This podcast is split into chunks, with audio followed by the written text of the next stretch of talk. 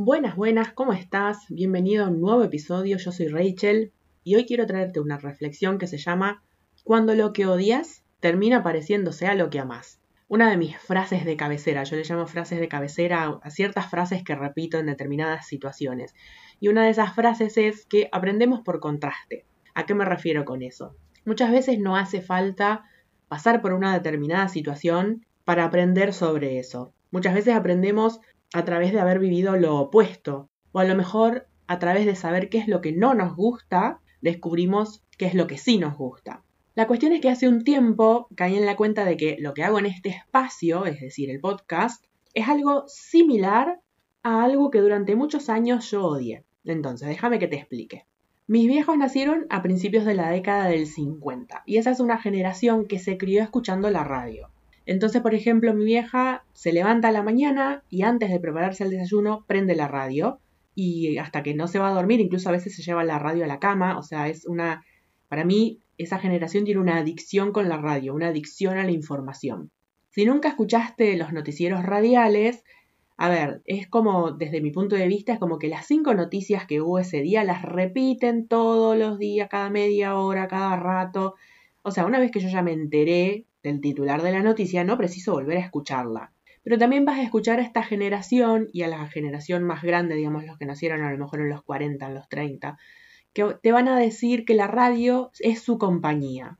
Lo cual a mí me alarma un poquito porque eso quiere decir que no saben estar solos y en su propia compañía. Pero bueno, eso es tema aparte. Entre paréntesis, hace unos días subí al blog un artículo que se llama Plutón y la generación en la que nacimos, donde ahí te cuento una teoría que tengo de por qué esta generación tiene esta adicción a la radio y a la información. Pero volvamos a lo que te estaba contando. Entonces imagínate lo que es vivir en una casa en la que la radio está prendida absolutamente todo el día. Te sentás a comer y está la radio como un comensal más en la mesa. Yo me acuerdo de chica de querer hacer la tarea y querer silencio para hacer la tarea y estaba la radio ahí en la mesa, o querer sentarme a almorzar y a esa hora para mí que lo elegían a propósito en la radio, a esa hora te pasaban el resumen de las noticias policiales. Entonces era asesinato, robo, era todo requete cruento y yo estaba tratando de comer, a ver, un poquito de ubicación. Como persona altamente sensible, ese ruido continuo, sin descanso durante todo el día, se me hacía agotador. Entonces hace un tiempo estaba tratando de explicarle a una persona de esta generación qué es un podcast. Y entonces digo, bueno, a ver cómo le explico y entonces le expliqué, bueno, es como un programa de radio, pero más cortito y sobre un tema específico.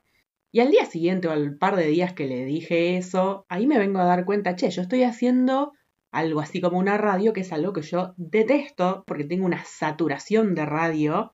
Y para mi sorpresa es como que estoy haciendo algo parecido, ¿no? Entonces, con la diferencia de que yo en lugar de estar pasándome un día entero repitiendo siempre lo mismo y noticias mufa, estoy tratando de compartir material que aporta al mundo, temas que construyen y solo te tomo unos minutos de tu tiempo y es voluntario, o sea, si me querés escuchar, me escuchás y si no, no me escuchás. Y en otra situación en la que me pasó lo mismo, es que originalmente este espacio nació de, a ver cómo decirlo, no, no de la bronca, pero estaba saturada de una cierta situación. Entonces, me acuerdo que era junio del 2018 y dio la casualidad que dos personas de lo que yo llamo dos personas vacías, esas personas que te invitan a algún lado no porque les interese o, te, o les encante tu compañía, sino porque no saben estar solas, entonces básicamente te invitan para que les mates el aburrimiento. Y es algo que a mí me parece el desprecio más grande que le puedes hacer a una persona. Y da la casualidad que dos personas en el lapso de la misma semana me invitan a tomar un café, que yo sabía que no era porque les interesaba mi compañía, a ver, mi ánimo, y supongo que le debe pasar a todo el mundo, es medio como un sub y baja. Por lo general estoy bastante bien, pero tengo momentos en que caigo en un pozo y después salgo y otra vez vuelvo a caer en el pozo y salgo y así. Bueno, en ese momento la estaba pasando requete mal, entonces no tenía ni las ganas ni la energía de sostener a otra persona. Al contrario, en ese momento yo necesitaba que alguien me sostuviera a mí. Entonces me enojó muchísimo esto, ¿no? Creo que también, bueno, el tema del enojo viene cuando alguien pasa por encima tus límites, saca más de lo que le corresponde de vos, o sea, como que, digamos, vos tenés un límite de lo que podés dar y esa persona quiere más o a lo mejor toma, pero no te da nada. Y es más, en el último tiempo es como que estoy recuperando, porque yo me acuerdo cuando yo era chiquitita y me hacían algo que no me gustaba, yo sentía esa furia interior, pero como que no me salían las palabras, además de que era chiquitita y no tenía el vocabulario para expresarlo, esa furia interna me estaba mandando una señal. Y ahora cada vez que la siento, la estoy escuchando, le estoy dando el espacio que se merece, ¿no?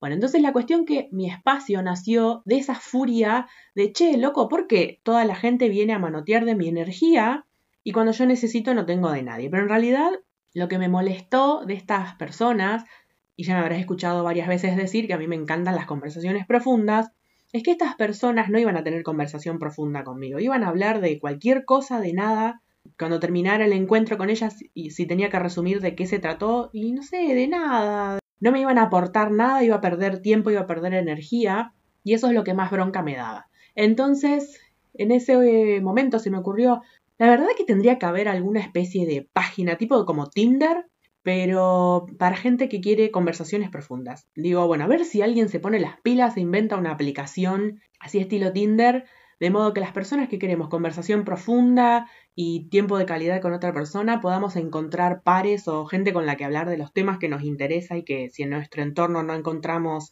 ese tipo de personas, que bueno, que sea que los podamos encontrar online. Es más, si estás escuchando esto y sabes de programación de aplicaciones, no sé, mándame un mensaje por Instagram o si te suscribiste a mi newsletter, mandame un mensaje por mail y no sé, algo hacemos, porque la verdad que sigo con la idea de que tendría que haber algo así. Pero bueno, después se me pasó. Entonces mi primer impulso fue, bueno, no puedo crear la aplicación porque no sé de programación, pero en esa época seguía una chica que hablaba de astrología en YouTube y dije, yo podría hacer lo mismo, podría hacer videos de YouTube como explicando esto de, porque a ver, a mí es como que la vida un poco me forzó a amigarme con mi propia compañía, ¿no? Entonces, si yo aprendí a estar sola y no embromo a nadie cuando estoy aburrida, ¿por qué los demás cuando están aburridos se quieren colgar de tipo como que yo soy un perchero energético, algo así? Se me había ocurrido hacer videos de YouTube explicando cosas como por ejemplo que el vacío emocional, eso que yo le llamo esa sensación fea que tenés cuando no te podés quedar a solas o en silencio porque como que te empieza a agarrar una especie de ansiedad, que en realidad no es algo malo, sino que todo lo contrario, te está mandando una señal, escuchala, empezá a sostener la soledad. ¿Qué te pasa cuando te quedas a solas y en silencio? Trabaja a través de eso. Pero originalmente no, no hubiese nacido del amor, digamos, hubiese nacido de una crítica de, che, loco, a ver si se dan cuenta que son una manga de pesados. Hasta que un día, porque es como que adentro mío yo tengo como dos voces, ¿no? Tengo la voz que está siempre frustrada y quejándose de cómo es la humanidad. Y otra voz que dice, bueno, che, a ver, vamos a tenerle como un poco más de compasión.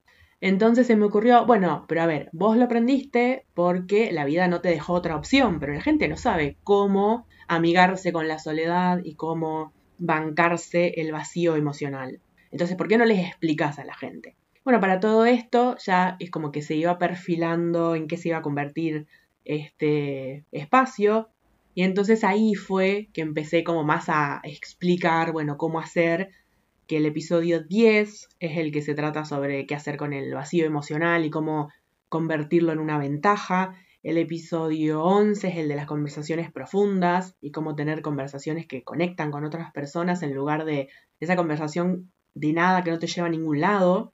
Y a través de ponerme a, hablar de las cosas que, que me apasionan, ahí fue que encontré gente digamos, encontré mi tribu, como se suele decir, ahí encontré gente con la que hablar de todas estas cosas que me interesan y me apasionan. Pero si me quedaba frustrada en el, che, nadie de mi entorno habla de estas cosas que a mí me interesan y me quedaba cruzada de brazos, seguiría en el mismo lugar que en 2018. Todo esto para reflexionar sobre lo siguiente. Dicen que en realidad los extremos se tocan, porque no son una línea, son un círculo, y que el amor y el odio están apenas a un paso de distancia. Entonces a veces odiamos tanto algo que se convierte en el combustible que necesitamos para hacer eso mismo, pero en una versión mejorada. Entonces, te pregunto, ¿hay algo que hoy en día no te gusta y que lo podrías reversionar en algo más positivo? Como siempre, espero que este episodio te haya sido de utilidad, que te haya gustado. Si me querés comentar en un mensaje qué te pareció, me podés dejar un mensaje directo en Instagram, arroba despertar el entusiasmo. Si te suscribiste a mi newsletter, me lo podés contar vía mail. Sé que ahora en los podcasts se puede dejar una pregunta o una encuesta, pero bueno, no lo he probado, así que no sé cómo se hace. Así que nos reencontramos en el próximo episodio.